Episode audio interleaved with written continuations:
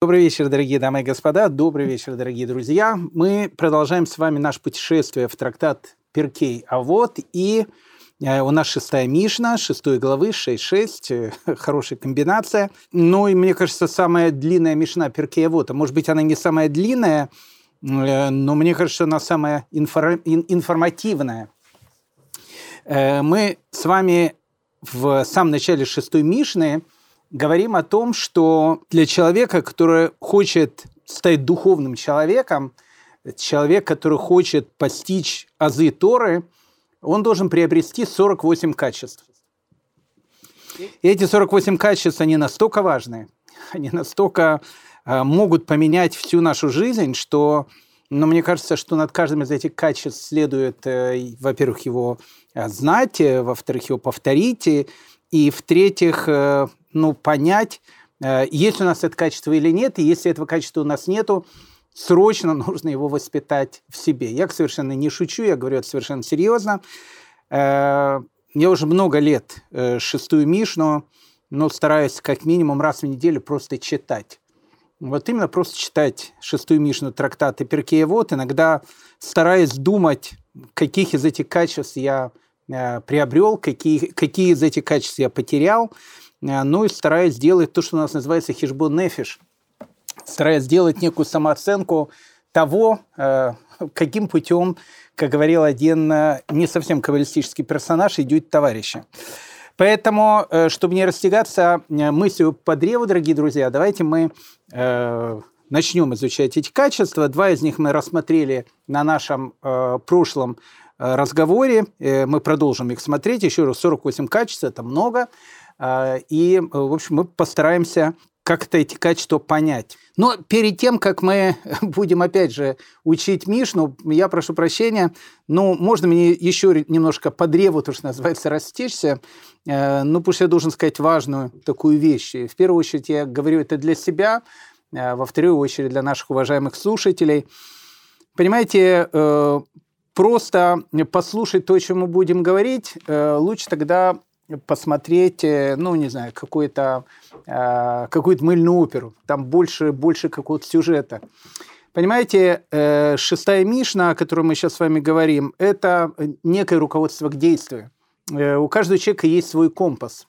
Э, есть э, правильный духовный компас, который должен показывать человеку, в каком направлении он должен идти по жизни.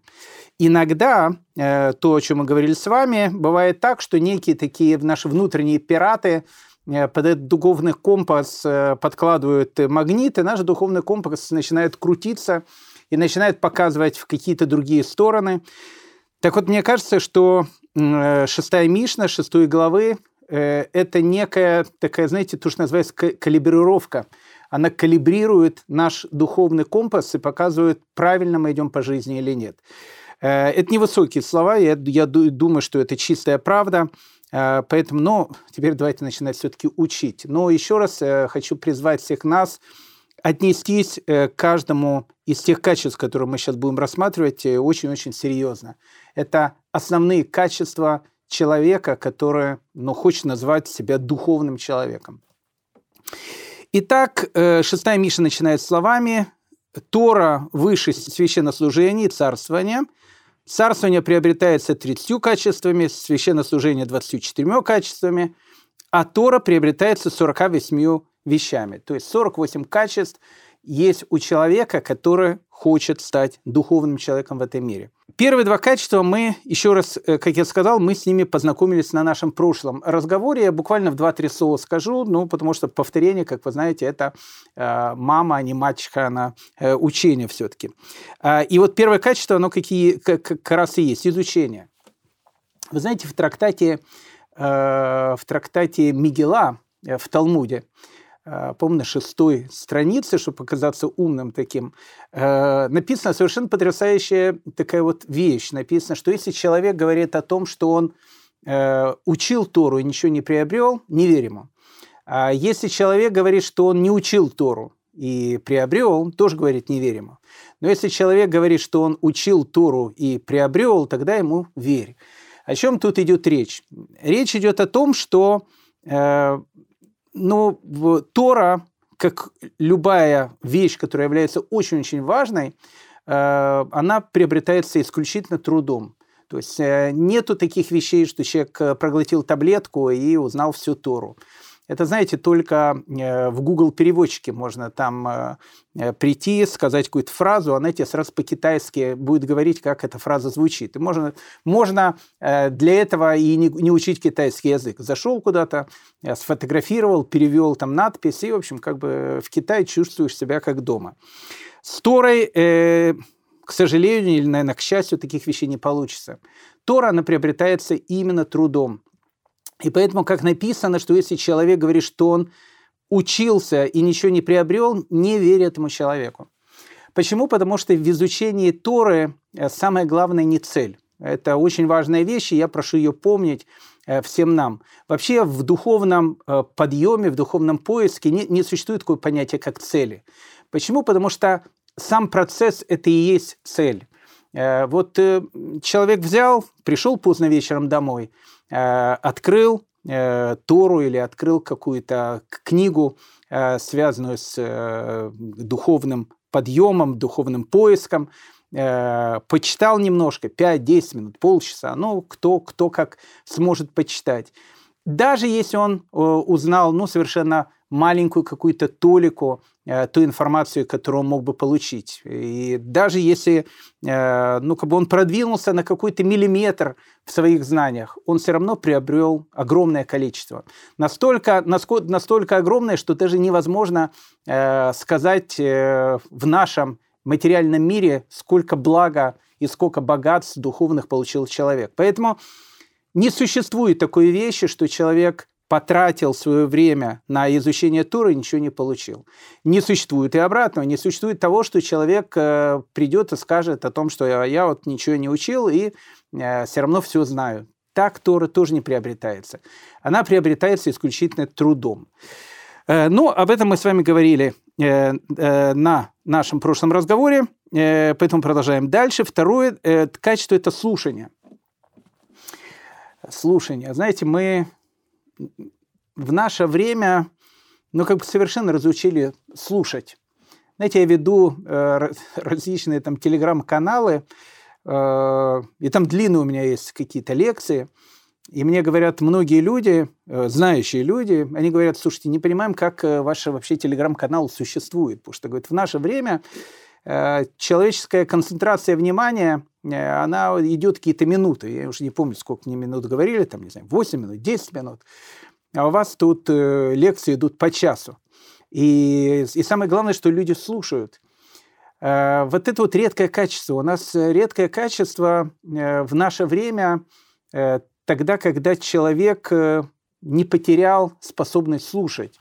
Слушать, и ведь самое главное не, не то, что слушать, самое главное это услышать. Потому что если человек э, послушал что-то и не изменился, значит, он не услышал значит, он, ну, как бы, ну, эта информация, то, что называется, в одно ухо влетела, в другое вылетела. Поэтому э, второе качество, которое должен приобрести человек, кроме того, что он должен понимать, что э, без труда нет никакого результата, и э, еще раз, э, вот в Торе и в постижении духовности это очень важная вещь. Когда у тебя болит крепатура, когда у тебя болят духовные мышцы, значит, ты поднимаешься вверх. И вторая вещь, которая у нас есть, это слушание. Человек должен э, учиться слушать. Слушать и не просто слушать, а слушать так, чтобы услышать. Знаете, это известная история, э, рассказывается про Раф Вассерман, и там второй был раввин, я уже не помню э, имя второго раввина, э, когда они были в Радине, в Ешиве Хофицхайма, перед Рошашаной Хофицхайм э, там произнес такую большую дрошу, как бы лекцию такую, посвященную там Рошашане, посвященную еврейскому Новому году. И друг Раф Вассермана сказал, послушай, это точно такая же лекция, как наш учитель говорил в прошлом году. И Раф Вассерман сказал, это не точно такая же лекция, в этой лекции было 8 новых слов. Вот понимаете, э, для того, чтобы услышать 8 новых слов в лекции, которую Равин прочел в прошлом году, нужно обладать вот этим качеством, которое называется уметь слушать. И в первую очередь, конечно, услышать. Ну, это, опять же, повторение нашего прошлого материала, а мы продолжаем смотреть качество. Третье качество, которое должно быть у каждого из нас, это произнесение вслух. Но тут вот, конечно, есть о чем нам поговорить. Тут написано, что у человека должно быть орехот с фатаем.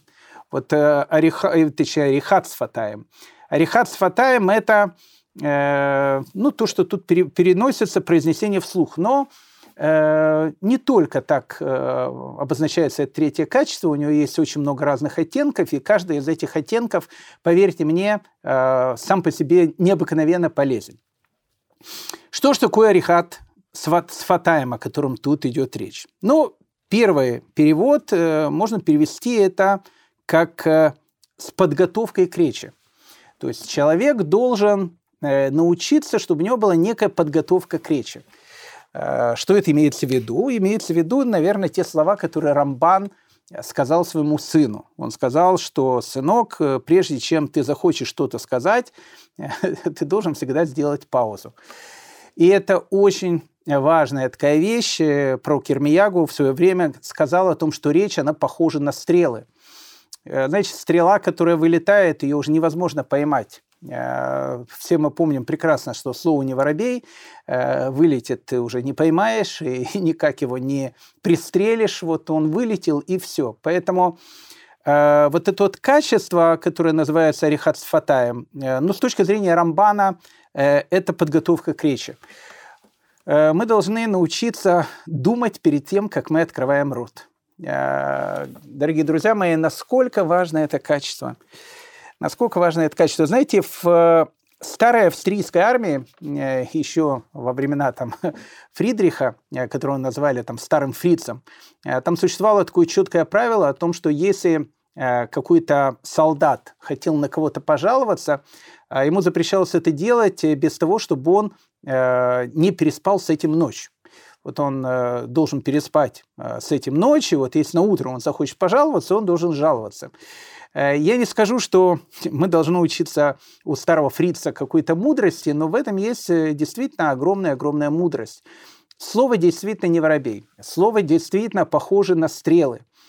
И перед тем, как что-то говорить, э, очень хорошая черта э, характера, которую нужно обязательно у себя приобрести, остановиться на секунду. Остановиться на секунду и подумать, а нужно ли сказать то, что я сейчас э, собираюсь сказать. Это первый аспект вот этого слова «арихат сватаем». То есть и так Рамбам это переводит как ну, может так перевести, как с подготовкой к речи. То есть у нас должна быть некая подготовка к речи.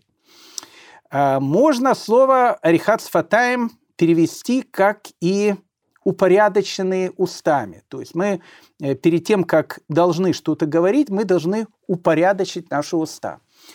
А, ну вот понятие упорядоченные устами э, тоже имеет несколько оттенков. Первое э, оттенок – это то, что то, что мы учим, мы должны повторять многократно для того, чтобы ну, вот, информацию, которую мы выучили, ну, вот, как говорится в народе, она отскакивала от зубов.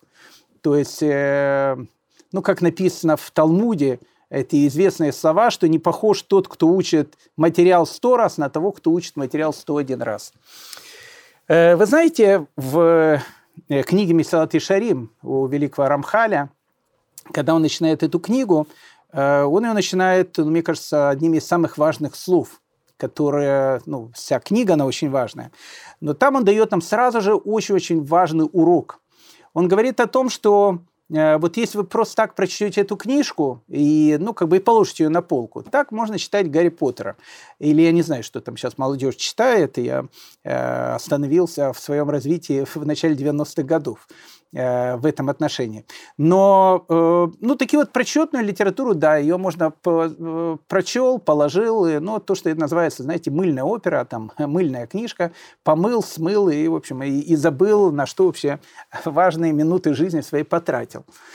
Ну вот, когда ты учишь что-то важное, к этому нужно возвращаться постоянно. Нужно возвращаться постоянно. Почему? Потому что важное имеет такую особенность, что оно забывается. Поэтому э, если человек хочет действительно духовно совершенствоваться, если человек хочет действительно духовно расти, каким-то вещам он должен вновь и вновь возвращаться. Поэтому э, в этом случае вот слово «рихат сфатаем», то есть упорядоченность устами, имеется в виду, что ты должен настолько упорядочить тот материал, который ты выучиваешь, ты должен его настолько хорошо усвоить и повторять, чтобы он остался с тобой действительно на всю жизнь. Э, ну и это не конец вот этого перевода «рихат сфатаем», э, потому что упорядоченность устами можно перевести по-другому. Знаете, был такой великий раввин, которого звали Рафи Хискель Абрамский. Э, рассказывает о том, что там однажды он давал какой-то э, очень важный какой-то урок, э, и потом какой-то студент там поднял руку и спросил, уважаемый Равин, у меня есть к вам вопрос. Ну и задал какой-то вопрос. И Раф Абрамский сказал, знаешь, говорит, это очень хороший вопрос, но я должен к нему подготовиться, и вот когда у нас будет следующий наш урок, я обязательно на него отвечу. И когда к Рафу Абрамскому подошел один из его учеников и спросил, э, уважаемый Раф, но ведь э, э, я уверен, что Раф знает правильный ответ на этот вопрос и мог бы сразу ответить. Почему Раф это не сделал сразу же? И тогда Раф Абрамский сказал очень правильную вещь. Он говорит, знаешь, говорит, для того, чтобы ответить, нужно упорядочить свои мысли. То есть нужно для себя это правильно сформи... сформулировать так, чтобы правильно ответить на тот вопрос, который, э, который тебе задают. Вы знаете, как сказал, э, как сказал э, Марк Твен, он сказал, что э, любой экспромт обычно готовится на протяжении нескольких месяцев. Так вот, э, в жизни человека должно быть поменьше этим экспромтом. То есть, э, опять же, возвращаемся к тому, что если человек что-то не знает, а, если человек в чем-то не уверен, а, огромная э, такая черта характера, совершенно потрясающая черта характера, э, вот, которая, опять же, называется арихат фатаем, упорядоченность устами, заключается в том, что если ты не можешь ответить точно, лучше скажи о том, что, ну, как бы я посмотрю этот материал, я проверю, и тогда я тебе отвечу. Человек должен в жизни Э, поменьше, ну, то, что называется, просто так открывает рот. Опять же, смотри э, параграф номер один, э, когда Рамбан написал своему сыну, перед тем, как ты собираешься что-то сказать, всегда подумай перед тем, как ты откроешь рот. Ну и четвертый аспект, вот эта вот совершенно непонятная вещь, которая называется арихат сфатаем, это, ну, на самом деле, так это и можно перевести произнесение вслух. Э, действительно произнесение вслух. Э, знаете, рассказывает, э, ну, совершенно потрясающую вещь. Ее рассказывает про доктора Якова Гринвальда, который, ну, как бы пишет в своих воспоминаниях, что однажды он посетил великого, великого Стальплера, Равканевского, отца Э, ныне покойного Равканевского. Это великий был раввин, он э, жил во второй половине, в первой и во второй, в начале второй половины 20 века, но даже не в начале, он умер, по-моему, 80-е годы. Э, ну, практически наш современник. Один из величайших раввинов. Так вот, Раф, доктор Яков Ринвальд, он вспоминает о том, что они однажды пришли к Стальперу домой, а, он был очень пожилым человеком и очень плохо слышал. И они, в общем, как бы начали стучать ему в дверь. Э, Раф не услышал. Они еще раз там постучали в дверь, а Раф опять не услышал. И доктор э, Яков Гринвальд говорит о том, что так как я был, э, ну, тогда еще, он уже, может, не совсем молодым был человеком, но, говорит, у меня было такое вот желание, потому что дверь была немножко приоткрыта. А, и они стучали, Раф не слышал. А Раф что-то там учил. И они поняли о том, что они могут еще долго стучать, потому что Раф не, не, не услышит. Э, и он скажет, что он решил просто открыть дверь, сделать шаг, чтобы, ну, Раф увидел, что к нему пришли гости. Э, и вот он говорит, когда он делал этот шаг, э, вдруг он услышал совершенно потрясающую вещь. Он услышал, как Стальперер произносит 13 принципов веры, причем 13 принципов веры Рамбама. Причем э, произносит их э, на иврите и повторяет их на идыш. Э, и он, конечно, был поражен. И, и мы, конечно, должны быть поражены. Ну, 13 принципов веры Рамбама – в принципе, у нас должен знать каждый ребенок. И если мы с вами э, проведем сейчас такое занятие и спросим у наших уважаемых слушателей, э, кто может перечислить все 13 э, атрибутов веры Рамбама, я уверен, таких у нас будет немного. А, а это ведь основа основ всего. Причем я хочу вам сказать, что Раф Стальплер, поверьте мне, иврит точнее, Лашона Кодыш, священный язык, знал намного лучше, чем он знал свой родной идыш. Но, несмотря на это, э, так как идыш все-таки был его родной язык, э, Стайплер Гаон, то есть человек, который постиг ну, самые, можно сказать, сокровенные глубины Торы, сидя в своей комнате, будучи уже пожилым человеком, повторял то, что должен повторить каждый ребенок и знать каждый ребенок. Потому что он понимал, что э, важные вещи, их нужно всегда произносить вслух. И лучше всего, если ты их произносишь вслух на родном языке.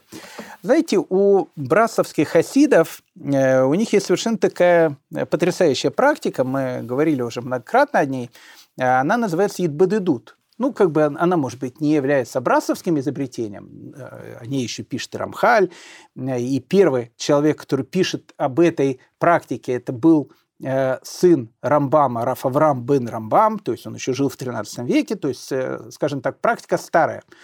Но э, в Брасовском хасидуте она является ну, одним из таких столпов учения этого хасидута. А практика, она заключается в том, что человек, он должен уединиться, ну, вот, хотя бы вечером, там, хотя бы один раз в день, Э, для того, чтобы просто поговорить э, с Богом и э, подумать о том, как он провел этот день. То есть этот, он день провел правильно, он день провел неправильно, он день провел хорошо, он день провел плохо, и подумать, а что бы нужно сделать для того, чтобы завтрашний день был обязательно лучше, чем сегодняшний. Так вот, одна из практики Дбадедута, она заключается в том, что человек должен говорить со Всевышним вслух и на том языке, который он понимает. Э, поэтому Раби Нахман говорит о том, что он говорил на идыше. Хотя, еще раз, э, Раби Нахман из Брасова был один из самых, наверное, э, ну, таких больших знатоков священного языка. Он, у него необыкновенно потрясающий красивый язык, точно такой же, как и у Рамхаля. Опять же, я не знаю в минуты разговора со Всевышним, на каком языке со Всевышним говорил Рамхаль, вполне вероятно, и на итальянском языке. Так вот, э, вы знаете, это необыкновенная сложная вещь э, говорить с Богом. Ну, то есть, как бы думать, когда ты, у тебя это все происходит в голове, это, ну, как бы это, я не скажу, что это легко, но, но это можно. А вот когда ты говоришь и произносишь слова вслух, это очень сложно. Мы разучились произносить какие-то вещи вслух – а то, что произносится вслух, э, оно не просто усваивается, оно становится, оно как бы выходит из нашего подсознательного э, в что-то реальное, и оно становится реальностью. Поэтому э, Арихат с Фатаем, ну, можно так, наверное, перевести как произнесение вслух. То есть человек важные какие-то вещи должен не стесняться произносить вслух. Поэтому э, будет очень хорошая вещь, если человек сегодня вечером э, придет домой, э, если у него нет это в книжке, наберет на интернете, просто напишет 13 э, принципов веры Рамбама э, и прочтет их. Но вот прочтет их, а, а лучше всего, если он их прочтет вслух. Э, тогда можно сказать, что одно из очень важных качеств э, человеческого характера э, мы с вами уже приобрели. Итак, э, третье э, качество э, духовности, о котором мы говорим, это арихат сфатаем. Ну, давайте еще раз повторим.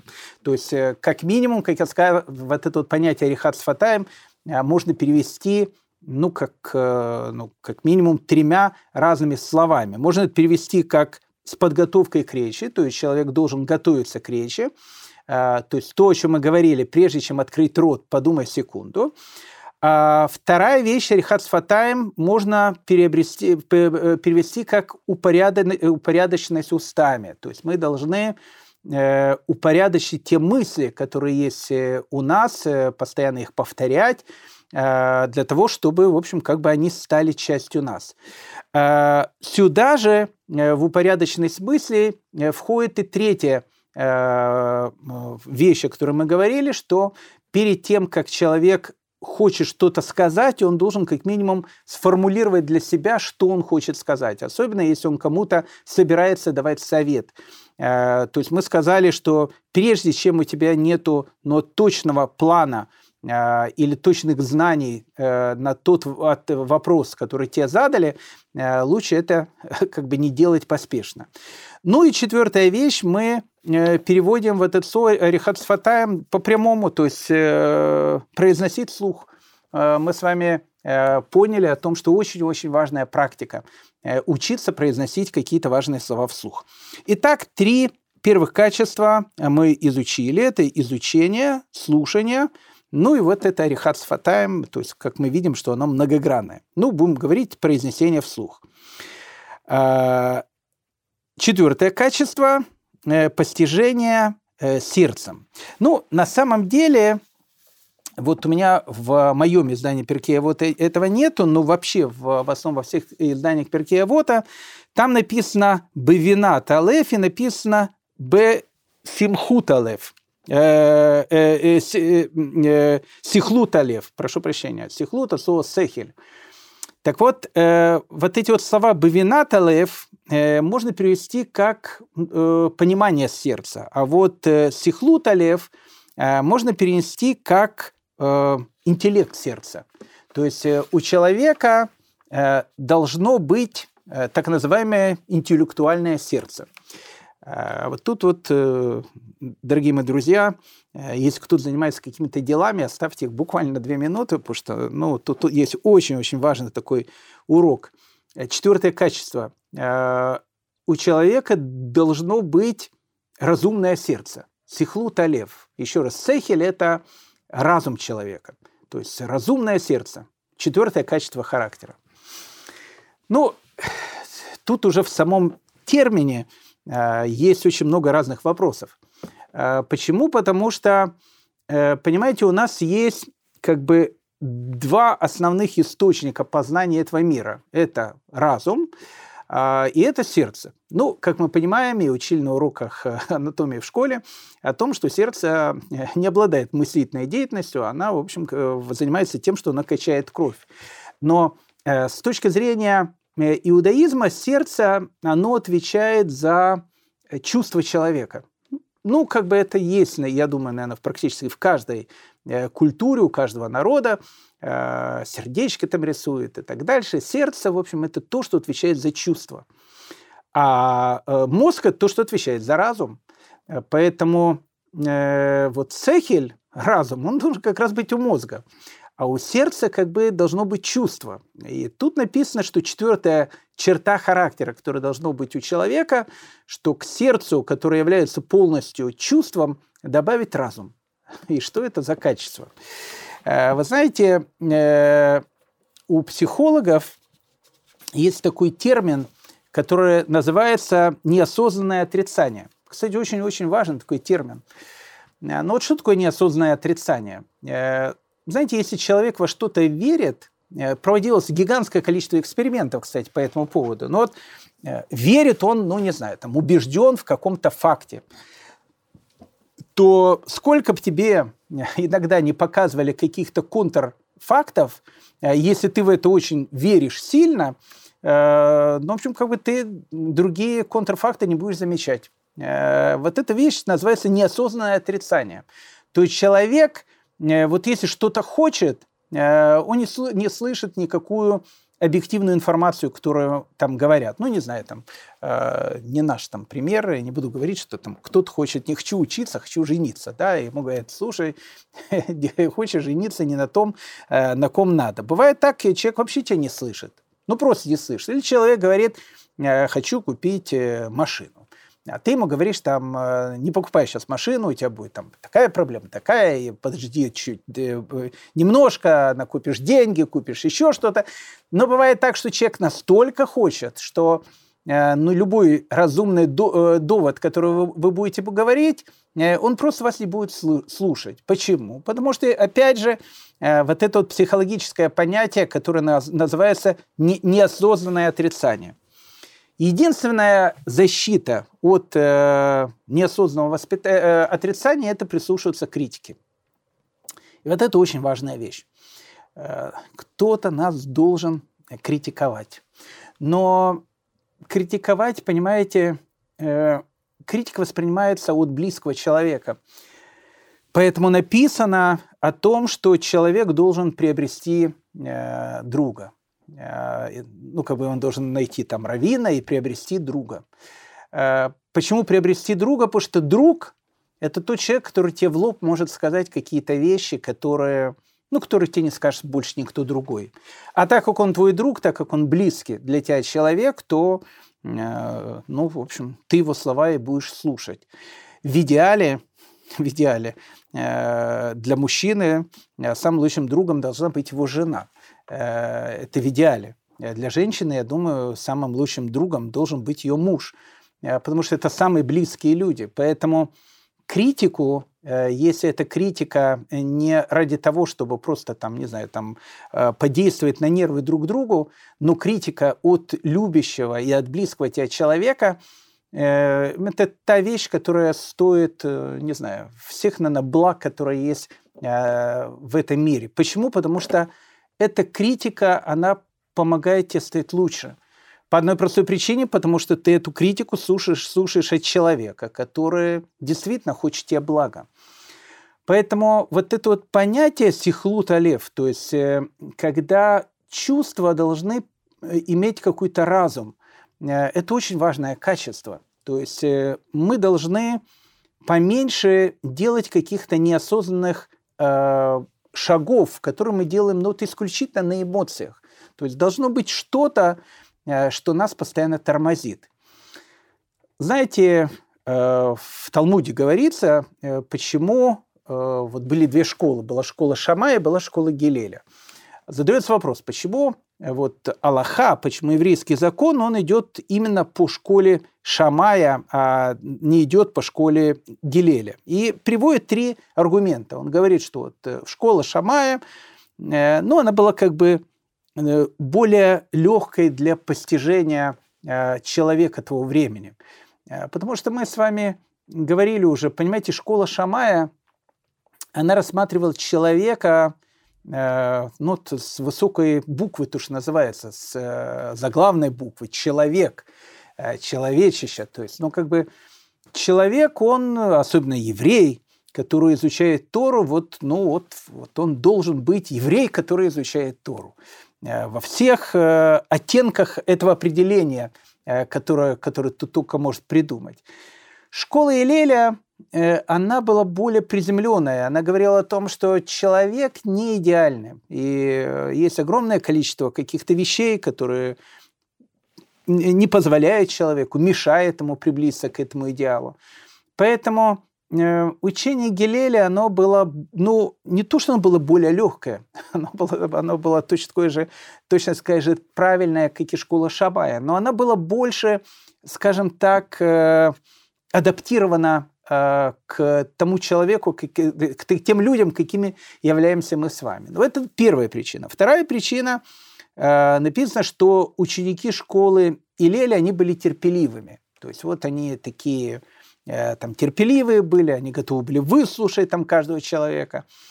И третья написана черта, которая была у школы Гелеля, и эта черта была решающей в том, что Аллаха пошла именно по школе Гелеля, а не по школе Шамая. Написано, что перед тем, как э, говорить точку зрения Гелеля, они всегда говорили точку зрения школы Шамая. Вот это, э, вот это вот действительно э, высший пилотаж. Потому что прежде чем сказать свою точку зрения, высказать точку зрения другого человека и подумать, может быть, другой человек более прав, чем ты, вот это высший пилотаж. Знаете, у каждого из наших праотцов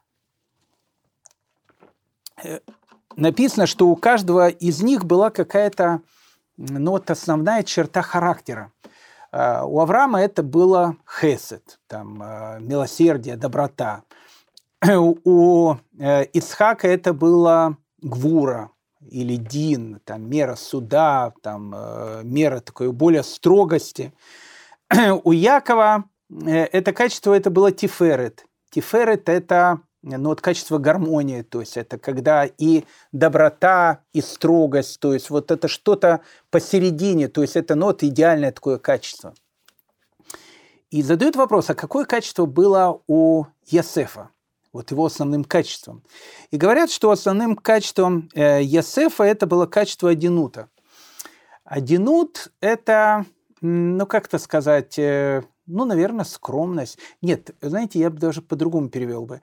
Адинут – это, э, знаете что, это, это интеллигентность. А знаете, в, в принципе, основная черта настоящего интеллигентного человека э, заключается в том, что он способен услышать мнение другого человека. Вот э, в этом качество одинута. Когда ты э, готов услышать другого, и готов не просто услышать, а действительно постараться услышать и постараться подумать, может быть, он прав, может быть, прав не я. Поэтому вот качество, о котором мы сейчас говорим, которое называется сихлут алев, то есть сердце, которое должно иметь в себе разум, поверьте мне, дорогие друзья, это качество э, многого и многого стоит в жизни. Итак, э, четыре качества мы повторили, мы их постоянно будем как бы повторять. Э, не волнуйтесь, когда у нас будет 48 качество, мы не будем повторять все 48, как, знаете, как дом, который построил Джек, потому что терпения, конечно, не хватит. Но пока мы в самом начале, для того, чтобы не забывать, повторяем четыре качества. Первое – изучение, слушание, произнесение вслух. Ну, мы говорили, что это там, по-разному можно перевести это качество – и вот э, Сихлут Алев. Э, Сихлут Алев э, – это вот то, что называется разумное сердце. Пятое качество, ну, пятое и шестое качество, ну, давайте их объединим вместе, это страх и трепет. Э, это важная такая вот вещь. Страх и трепет. Знаете, в Талмуде написано, ну, такая в трактате Шаббат написано очень такая фраза, которую я всегда, каждый раз, когда читаю, э, она меня всегда пугает. Ну, по-доброму. По-доброму. Э, там написано, что если ученик сидит перед своим наставником и э, э, сейчас, секундочку. Если ученик сидит перед своим наставником э, да, уст его не капает мира, то ему полагается, чтобы его уста были обожжены. Как сказано, уста его, как розы, с которых капает мира. Ну, э, с одной стороны, вообще ничего не понятно, э, потому что тут написано, если ученик еще раз сидит перед своим наставником, из уст его не капает мира, э, то ему полагается, чтобы эти уста были обожжены. Мира на иврите – это мор. Ну, в смысле того, что мор не в смысле, что мор, а мор в смысле, что мира. Ну, вот такое благоухающее, как бы, такая вот масс, э, мазь, благоухающая масса. Раши говорит о том, что надо читать не мор, надо читать как мар. А мар переводится как горькость. Горькость или как страх. И тогда вся фраза а, она приобретает совершенно другое значение. То есть если э, ученик сидит перед своим наставником, из уст его не капает страх, то ему полагается, чтобы эти уста были обожжены. Что значит страх? Э, страх перед учителем, то есть как бы учитель там что, с розгой должен стоять, учитель, ученик должен там э, трепех, э, трепехать перед этим э, учителем. Знаете, для того, чтобы понять эту фразу, Э, нужно посмотреть еще одну фразу, которая написана в трактате Брахот. А там написано, что день, когда ты стоял перед Богом своим у горы Синай, как ты стоял в страхе и трепете и в дрожи, и в поту, так, так и когда ты будешь передавать слова Торы другим, у тебя должны быть точно такие же чувства. Вот это, господа, очень важное качество. Э, страх и трепет. Э, понимаете, мы как-то совершенно иногда забываем о том, что такое Тора, о том, что такое синагога, о том, что такое духовность. У нас эти качества характера, даже не то, что качество характера, а вот это вот все, все термины, они, знаете, ну как бы они звучат там, ну не знаю, там синагога, культовое заведение, э, Тора, э, там, не знаю, справочник по духовности. Э, ну, такой еще один справочник по духовности, еще одно культовое сооружение. Знаете, у, очень часто перед тем местом, где в синагоге молится Хазан, э, написаны слова. Вот они прямо передо мной в нашей синагоге написано. Там написано «Помни, перед кем ты стоишь» помни, перед кем ты стоишь. Вот когда человек понимает о том, что когда он слушает урок Торы, он не слушает э, очередную какую-то, не знаю, там, э, трипологию, э, у кого-то какая-то, не знаю, какие-то мысли, он этими мыслями делится с вами, не знает тут, с кем поговорить. Вот он сидит, там, читает какие-то лекции. Если мы понимаем о том, что каждое слово, которое мы э, слушаем, оно является единственной реальностью, которая существует в этом мире, а оно действительно единственная реальность, потому что ну, как бы мы э, в этом мире недолговечны. Вообще в этом мире материальном все недолговечно. Единственное, что в этом мире постоянно, и что было до нас, э, что будет после нас, то, что является основой основ всего. Вот это как раз и есть это слова Торы. Поэтому, когда человек сидит перед учителем, и когда учитель произносит слова Торы, а э, ученики в этот момент, они, в общем, там разговаривают, не знаю, в телефон смотрят или э, не знаю, в окно смотрят, ворон считают, э, сколько там ворон нынче в Израиле там поналетало. Это значит, у человека нет страха и трепета. А страх и трепет – это очень важная вещь. Страх и трепет, знаете, я перевел бы это немножко по-другому. Э, не в смысле того, что он дрожит, а в смысле того, что у него есть необыкновенное уважение от тех слов, о которых сейчас, э, сейчас произносится и, говорится. Поэтому не случайно, опять же, мы переводили эти слова, которые написаны в Талмуде, что человек, когда произносит слова Тора, у него должно быть такое же состояние трепета и страха, как оно у него было в тот момент, когда он стоял под горой Синай. Э, ни много ни мало. То есть мы должны понимать, что в этом мире есть важное, а в этом, и в этом мире есть второстепенное. Так вот, все, что есть в этом мире, оно все второстепенное, кроме одного, кроме э, Всевышнего его Тора. Вот оно является самым важным, э, самой важной вещью, которая есть в этом мире. Поэтому у человека должен быть страх и трепет. Ну, давайте это переведем на современный язык, чтобы человеку это более было понятно. Уважение, э, глубочайшее уважение э, к той духовной культуре и традиции, которая есть у каждого из нас. Э, итак, итак, итак, итак, еще одно качество мы изучили. Значит, первое изучение, второе слушание, третье произнесение вслух – Третье – постижение сердцем или э, разумное сердце. И вот еще два качества, э, пятое и шестое – это страх и трепет. Э, следующее качество, которое должно быть у человека, это качество скромности. Поверьте мне, э, друзья мои дорогие, о том, что качество скромности – это, ну, наверное, одно из самых важных качеств, которое должно быть у человека.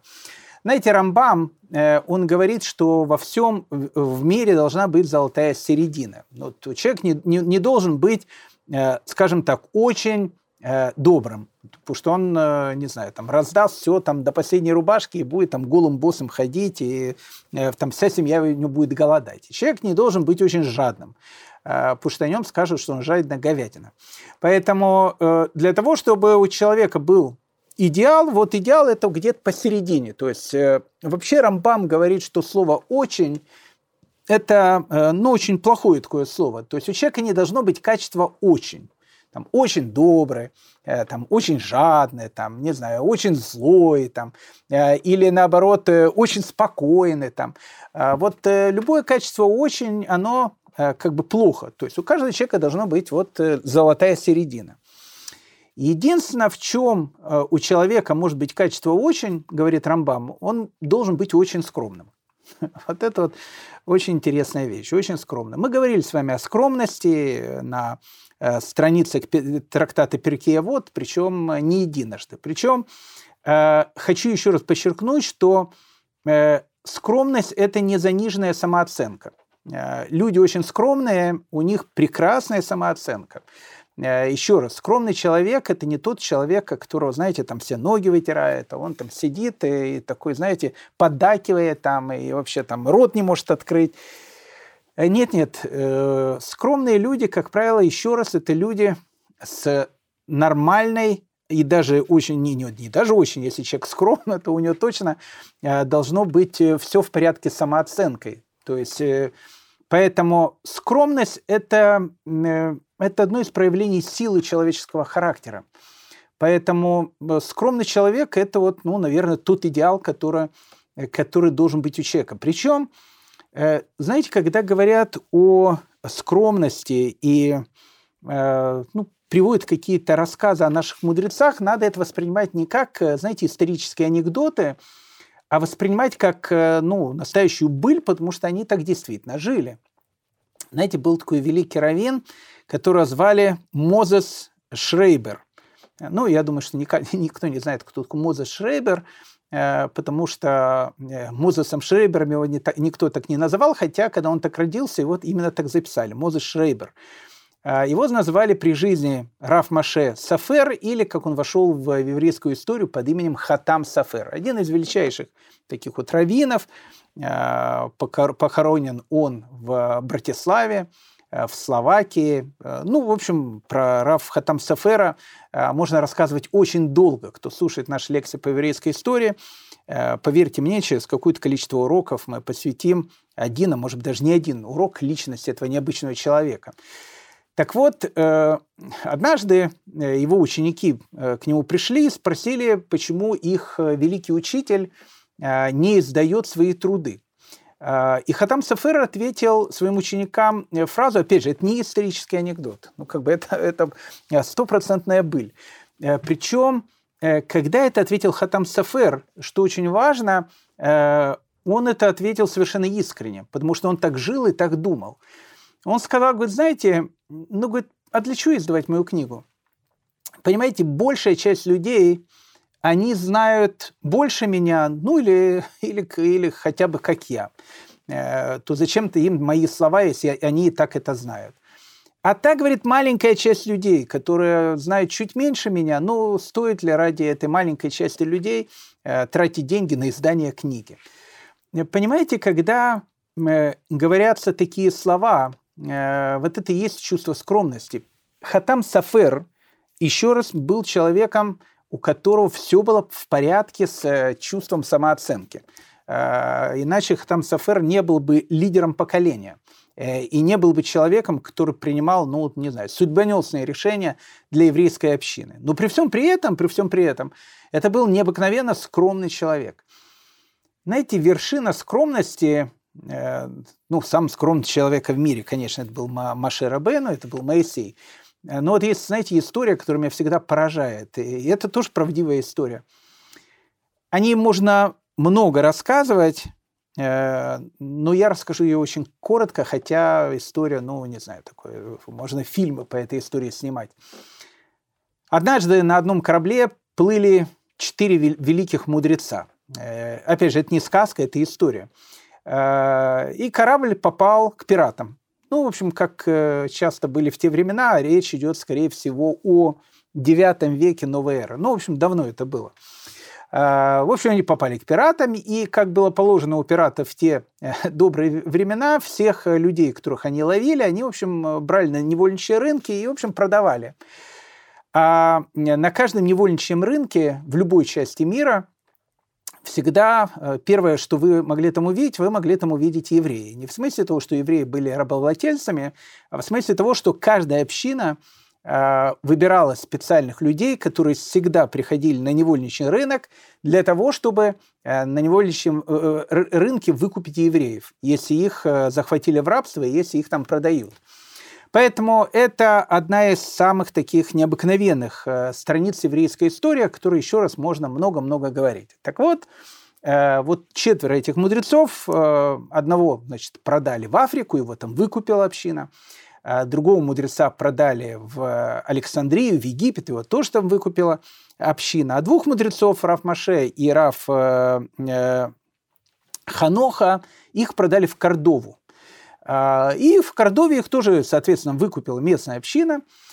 И вот э, глава Кордовской Ешивы, э, Равнатан, который был один из глав поколения того времени, э, однажды давал в синагоге какой-то урок, и Раф Маше, то есть, ну, как бы человек, который еще, там, не знаю, там, неделю-две, как выкупили с рабства, написано, он одет был в мешковину, одет был в бедную очень такую одежду, он пришел на урок и, в общем, как бы слушал слова Равнатана. Равмаше был человек непростым.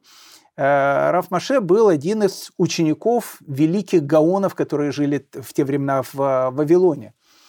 И вот он услышал урок, который давал Рафнатан, и когда урок закончился, э, он подошел к Рафнатану и сказал, что, уважаемый Раф, мне очень неудобно, кто я такой, чтобы говорить при Раве такие вещи, но, но мне кажется, что можно вот ту вещь, которую вы трактовали, трактовать так-то, так-то и так-то. На Раф Натана э, это произвело настолько огромное впечатление, ответ этого э, человека Равмаше, что на следующий день, когда пришла к нему вся община на урок, э, он стал перед общиной и сказал, что отныне вот человек, Раф Маше, человек, которого мы выкупили там, пару недель из рабства, отныне он становится нашим раввином, и он становится моим учителем, потому что он знает намного больше меня.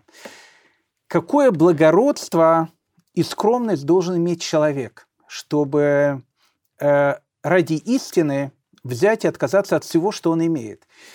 И вот э, поэтому чувство скромности э, это еще раз одна из таких вот, э, ну, очень и очень, важных качеств характера, которое должно быть у человека.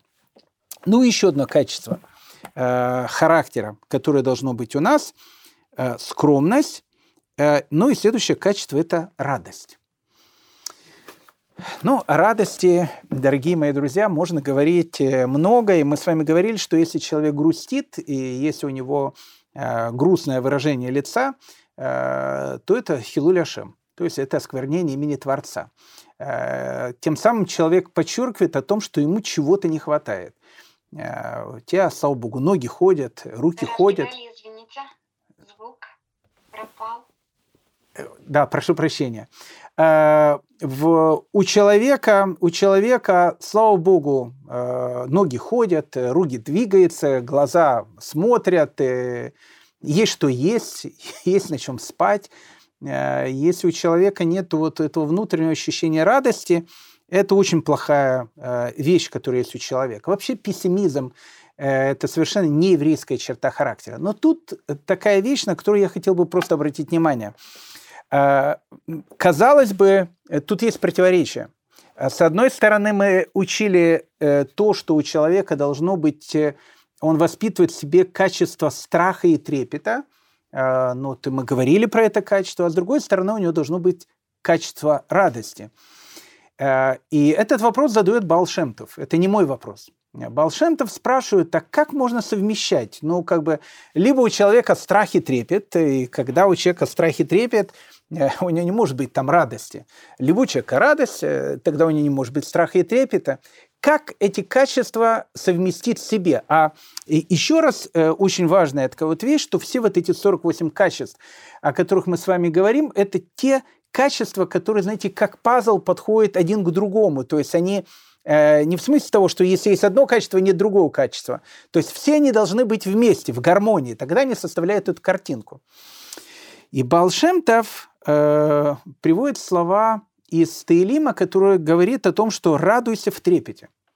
То есть сам царь Давид говорит о том, что человек должен радоваться в трепете. И для того, чтобы понять, что значит радоваться в трепете, Балшемтов, он как бы приводит такой, э, ну, если так можно сказать, машаль. То есть он приводит такое, э, как бы такую притчу.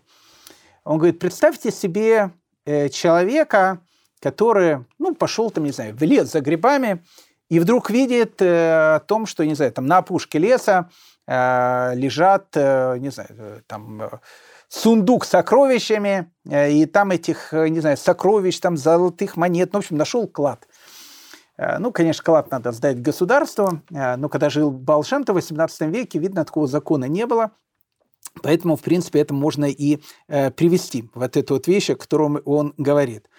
Ну вот, говорит, человек находит все эти вот сокровища, и он понимает о том, что он, э, то, что называется, лаки-бой, очень счастливый человек. Он теперь богач, у него теперь огромное количество сокровищ. Но проблема, которая есть у этого человека, заключается в том, что он свой там рюкзак или э, свою сумку, гигантскую такую для покупки в магазине, забыл дома. И единственное, что у него есть, это карманы – и вот человек, он э, как бы берет карманы, э, в каждый карман, значит, кладет эти деньги, потом э, какую-то часть денег, не знаю, там себе за пазуху эти, этих золотых монет там кладет, какую-то там в руки берет, какую-то, не знаю, в обувь кладет. И он понимает о том, что нужно срочно бежать домой, Э, все это, значит, выкладывать дома, брать дома огромную сумку, бежать в лес и, в общем, собирать все эти сокровища, которые там есть. И вот, говорит Балшемтов, этот человек идет домой, и у него полностью вот какое-то ощущение счастья. Ну, вот он э, стал миллионером, но он уже миллионер, то есть он уже нашел огромные-огромные деньги, огромные сокровища, и вот у него вот, э, необыкновенное ощущение счастья. С другой стороны, Э, у этого человека есть ощущение трепета и страха. За что? За то, что э, он думает, ну, что пока он придет домой, возьмет эту сумочку и вернется обратно. Может быть, э, за все это время туда придет другой Рабинович. У этого в другого Рабиновича как раз сумочка будет. И он все, что там лежит в лесу, уже заберет, и когда он придет туда, там ничего не, не останется.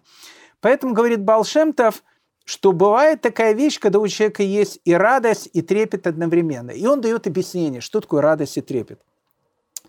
Так же, как и сторы, когда э, человек, он э, постигает ее, он постигает что-то духовное, то, что существует в этом мире, у него всегда должно быть ощущение радости. Всегда должно быть ощущение радости. Это, кстати, очень это такая еще раз важная вещь, о которой я э, говорю неоднократно. Иногда, знаете, э, идешь на, на протяжении дня, посмотришь в зеркало, э, смотришь, что за такое кислое выражение морды, прошу прощения. Знаете, никому только не говорите, но я вам честно скажу, я иногда сам себе язык показываю. Звучит глупо, согласен, но на лице должна быть улыбка.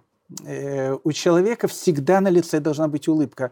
Вот грусть, э, которая есть у еврея, это преступление. Но вот в полном смысле слова это преступление, это полная неблагодарность перед Всевышним. Поэтому вот ощущение радости должно быть постоянно. Поэтому выучил что-то, поня- понял что-то новое для себя, должна быть радость. Как говорил Раф Борух говорит, я не понимаю человека, который э, прочел какую-то Э, хотя бы один из комментариев э, Рафа Кивы Эйгера к Талмуду и после этого не пустился в пляс. А вот э, Раф Лейбович пускался в пляс, потому что для него каждая вот новая мысль, которую он изучал в этом мире, это была радость. А в чем тогда трепет? А трепет заключается в том, что сколько времени у нас в жизни ушло впустую, и сколько времени у нас в жизни мы потратили ну, на какую-то такую ерунду, Э, на какие-то такие вещи, о которых мы даже сейчас не вспоминаем.